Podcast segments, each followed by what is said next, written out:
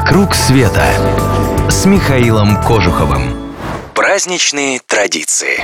Сегодня я вновь приглашаю вас на Балканы, в Болгарию, на лошадиную Пасху.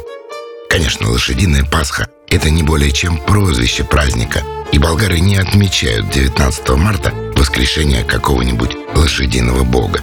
Называется этот праздник Тудорица, День святого Тудора, ну или Тодора, или совсем по-нашему Федора. Праздник посвящен святому Федору Тирону. Он служил где-то в третьем веке в римской армии и был казнен за христианскую веру. Видимо, служил он в кавалерийских частях, потому что на иконах его рисуют верхом на белом коне. Вот, в общем, и вся связь святого с лошадями. Но болгарам этого хватило. В этот день лошадь из тяглого скота превращается в настоящий объект поклонения. Рано утром мужчины идут в конюшни, чистят лошадей, заплетают им гриву и хвост, украшают драгоценными, ну или полудрагоценными камнями, даже натирают лошадь благовониями. Потом по особому ритуалу лошадей выводят на водопой и дают им специальный хлеб, выпеченный в форме подковы. Это все, конечно, хорошо, особенно для лошадей. Но как так вышло, что у славянского народа есть праздник, который больше подошел каким-нибудь кочевникам-коневодам? Оказывается, древние болгары именно такими и были. Они были тюркским народом, кочевавшим в Великой степи. Нынешнюю Болгарию они пришли в восьмом веке и нашли на этих землях многочисленные славянские племена, которые были вынуждены подчиниться Византийской империи. Тюрки-болгары объединили славян, и уже вместе они отвоевали себе новую родину. Со временем два народа слились в один. И хотя славян было во много раз больше, именно тюрки-болгары дали ему имя.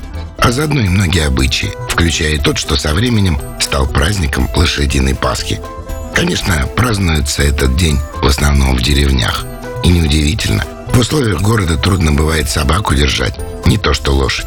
Впрочем, кое-где древние традиции восстанавливаются и именно в последнее время, во многом на радость туристам, которым нравится все древнее и самобытное. Именно поэтому столицей лошадиной Пасхи уже много лет становится горный курорт Банска. Там к организации праздника относятся очень серьезно. Тут и театральные представления, и рассказы об истории города, и показательные выступления всадников, и, конечно, скачки.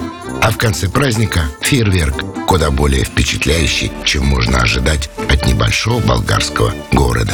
Задумаете побывать в теплой хлебосольной Болгарии? Обращайтесь. Поможем добраться и покажем там все самое интересное.